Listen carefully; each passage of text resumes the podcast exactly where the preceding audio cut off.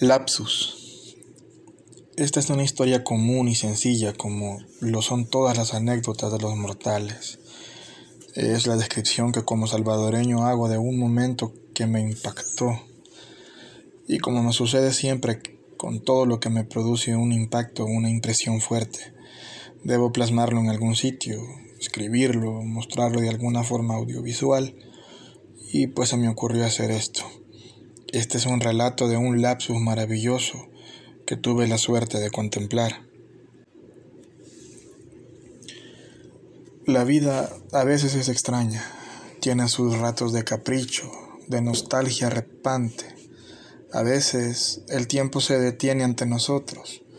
Yo tengo la suerte, creo que todos la hemos tenido, de observar a menudo cómo se detiene el tiempo ante mí, de registrar en mi memoria con mágica tinta indeleble, como en una imagen o un clip de video, momentos en los cuales el mundo se paró. A mí me ha pasado con una sonrisa, con una mirada, cada vez que veo los ojos de mi esposa, que huelo su pelo, que me regala su sonrisa, pero también me ha pasado en otros lugares, en otros ambientes, con otras personas. Hoy voy a describir uno de esos momentos, uno de esos lapsus, uno de esos instantes que sería imposible sacar del disco duro de mi alma.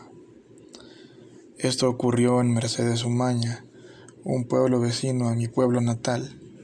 Mi esposa trabajaba ahí y ese día en especial había sentido el deseo de comer con ella en la hora del almuerzo en su trabajo. Se lo propuse y a ella le gustó la idea. Comimos y pasamos un lindo rato juntos. Cuando me despedí de ella me dirigí a una banca frente al parque del pueblo. Me senté. Había allí un anciano, eh, probablemente un pobre viejo sin familia, ni nadie que velara por él. Le habían regalado una bolsa de lo que en nuestro paísito conocemos como fresco, un fresco de carao. Llevaba además una bolsa con un puñado de latas de gaseosas. Sus zapatos eran esos que popularmente llamamos aquí burritos. Noté que no llevaba calcetines. Yo no sé por qué le puse tanta atención, pero no podía evitarlo. Me di cuenta de que no podía hacerle un agujero a la bolsa de, de su refresco. No tenía dentadura alguna, me levanté, me acerqué a él y le dije que sí le ayudaba. Me miró con duda, luego estiró su brazo y me dio la bolsa. Limpiándome la llama de los dedos índice y pulgar de mi mano derecha hice un poco de presión, pero justo antes de que rompiera la bolsa, el anciano me dijo, pequeñito. Entendí que se refería al agujero que iba a hacer en la bolsa. Hice lo que me pidió y le extendí mi mano devolviéndole su bebida. Me dijo gracias suavemente.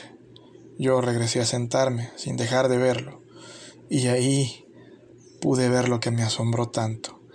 Quería el agujero pequeño porque su deseo era tomarse muy despacio la bebida. Mientras la bebía con una parsimonia que parecía casi ritual, movía los pies con una cadencia graciosa, con un ritmo que solo he visto en los niños, y también en mí mismo en mis momentos de aburrimiento. Primero la pierna derecha, luego la pierna izquierda, eh, como dos péndulos gemelos, pero con ritmo asíncrono, dispar. Parecía, en fin, un niño.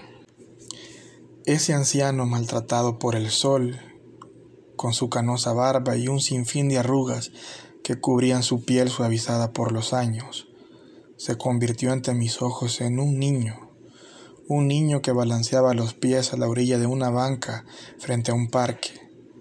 Sentí los deseos de sacar mi cámara, o mi celular, mejor dicho, y tomarle una foto, pero no lo hice. Comprendí que no lo necesitaba, que esa imagen se quedará guardada en mi memoria hasta que ésta empiece a fallar y que no pueda buscar entre los archivos de un teléfono comprendí que no podía perder tiempo buscando el aparato en mi bolsillo, que debía ver aquel momento, aquel salto cuántico en que un anciano regresa a ser niño, y atesorarlo en mi alma, y no en los circuitos de una memoria micro SD. Cogito ergo sum. Un análisis a René Descartes. René Descartes, también conocido como René Descartes, un filósofo y matemático francés reconocido como el padre de la filosofía moderna. Y este día voy a tratar de hacer un análisis sobre su aporte al mundo filosófico, al ser considerado el padre de la filosofía moderna. Hay una clave en el pensamiento o en el criterio de Descartes. Esa clave es la búsqueda insaciable de la certeza, es decir, el convencimiento subjetivo. En pocas palabras, si existe algo que puede dudarse mínimamente, es mejor rechazarlo, al menos hasta conseguir sobrepasar esa duda. Esta era la idea de Descartes. Descartes era contemporáneo del esplendor del método científico y como físico, especialmente del rigor de las matemáticas, debido a sus datos y sus resultados confiables y precisos. Por el contrario, dudaba de la, de la filosofía circundante. De ahí su idea de que la filosofía debía cambiar de método, contar con un método que debería ser mucho más similar al método científico. En dicho método de conocimiento o de búsqueda del conocimiento es donde la duda toma un papel muy importante. Solo dudando de todo, al menos una vez en la vida, es posible llegar a alguna verdad, decía. Es decir, las robustas bases de la filosofía solo pueden construirse teniendo a la duda, a la incógnita como método. Es de ahí de donde nacen las cuatro reglas de Descartes. La regla número uno, conocida como la regla de la evidencia, es decir, no aceptar algo como cierto a menos que se tenga la seguridad de que lo es. Evitar precipitarse en el juicio de algo hasta conseguir la evidencia. La regla del análisis consiste en dividir el problema o la idea en tantas partes como sea posible, sobre todo dividir lo complicado de lo simple para encontrar las ideas más claras y sencillas. La regla de la síntesis. Una vez que se ha llegado a la claridad, es decir, a lo más simple, se debe ir poco a poco avanzando hacia lo más complejo. Y finalmente la regla de la enumeración. Básicamente consiste en ir revisando que en los pasos anteriores o en las reglas anteriores no se haya olvidado nada y que todo sea razonable y lógico. El texto más conocido de Descartes es sus seis meditaciones metafísicas, cuyo nombre real es Meditaciones Metafísicas en las que se demuestra la existencia de Dios y la inmortalidad del alma. Esto es similar a lo que ocurre también con su otro texto, Discurso del Método, cuyo título completo es El discurso del método para bien dirigir la razón y buscar la verdad en la ciencia. En la primera de estas meditaciones es donde el filósofo se propone dudar de todas sus, opiniones y sus conocimientos previos, lo que él llama el vetus opinio, hasta encontrar una verdad indudable sobre la cual sea posible fundamentar o construir el conocimiento completo. Resumiendo, en su primera meditación, Descartes no encuentra ninguna verdad eh, indudable, ni siquiera sus conocimientos sensoriales, aquellos que dependen eh, de sus sentidos, debido a que se da cuenta que no podemos confiar plenamente en ellos.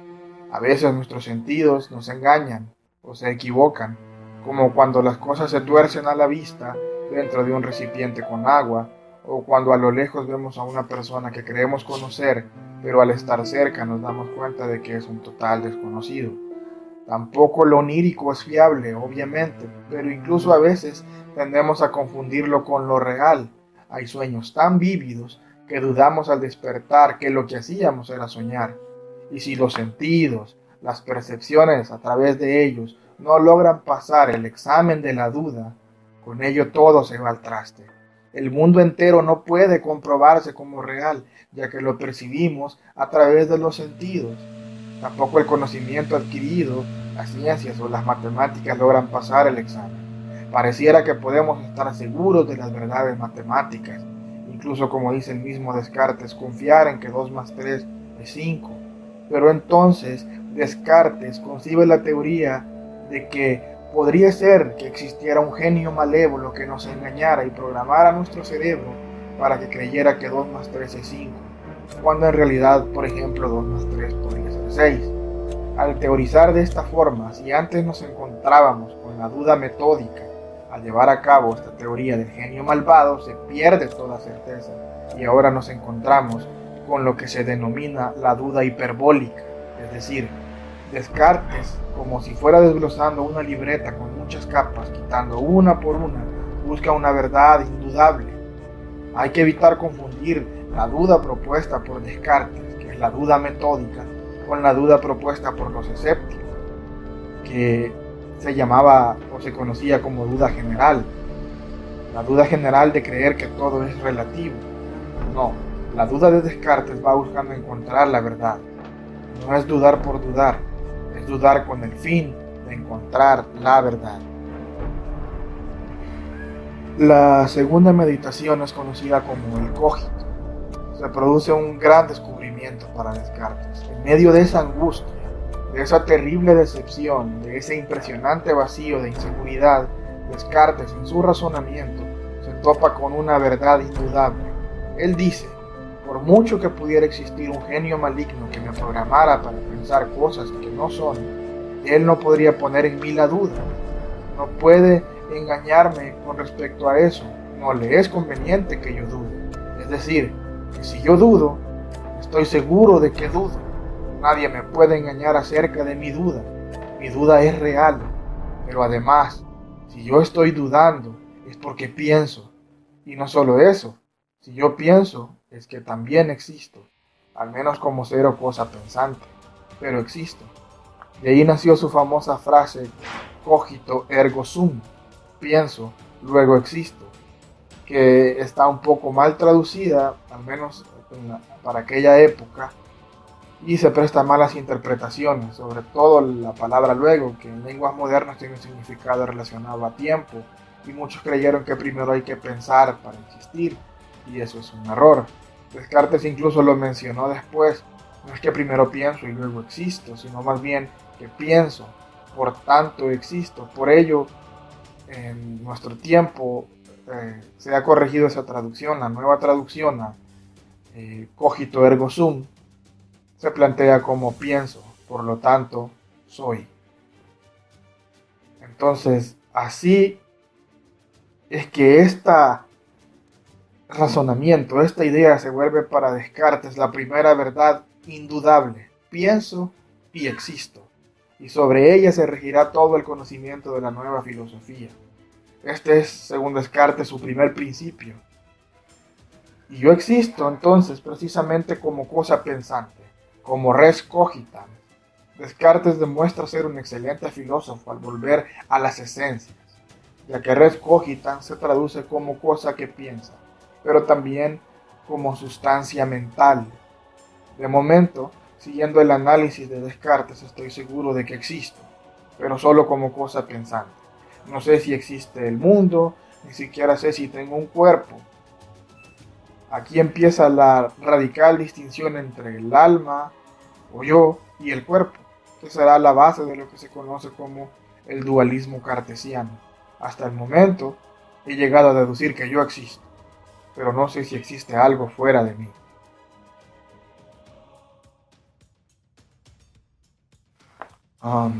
la tercera meditación es Dios. Descartes descubre tres tipos de ideas. Las ideas innatas, que son las que creo que han nacido conmigo.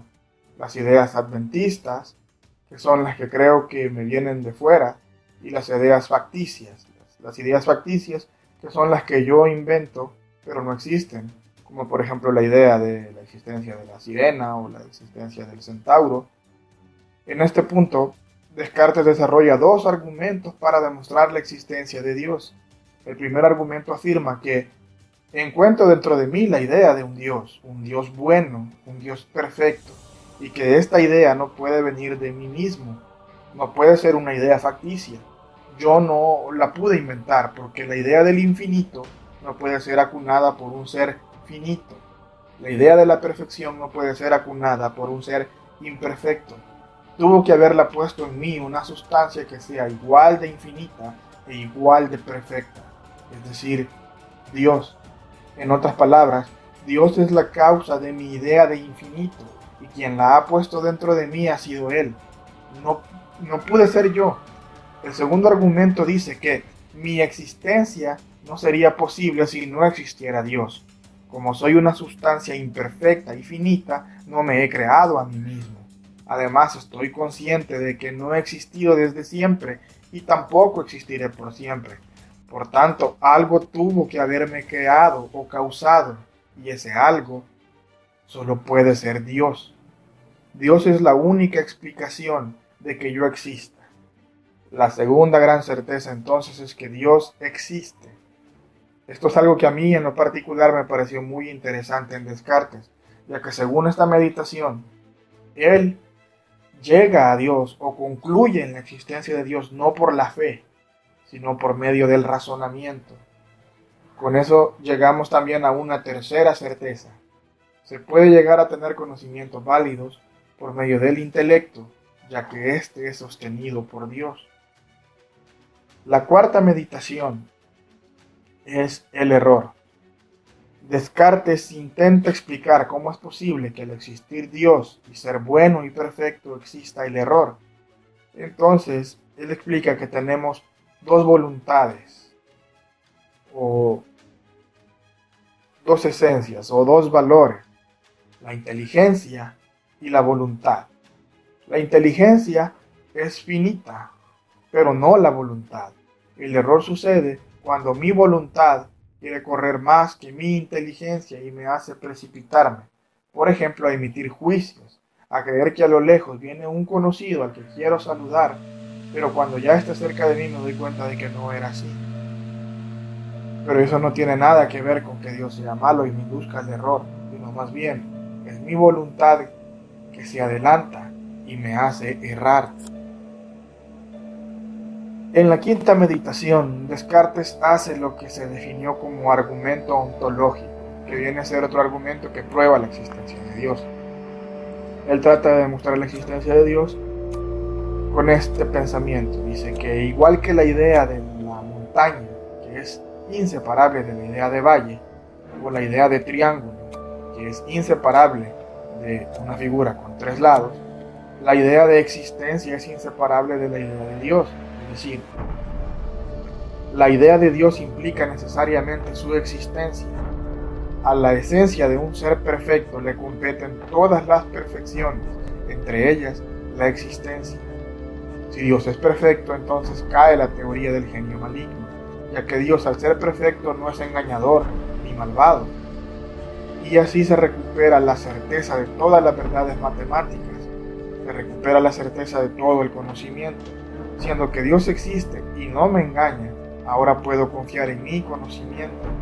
Si Dios se vuelve la garantía de mi conocimiento, es interesante cómo Descartes consigue dejar conforme a la iglesia y a la ciencia, ya que en estos argumentos se a entender que las ciencias y sus actividades corresponde explicarlas y estudiarlas a los científicos y deja las explicaciones sobre el alma y sobre Dios a la religión.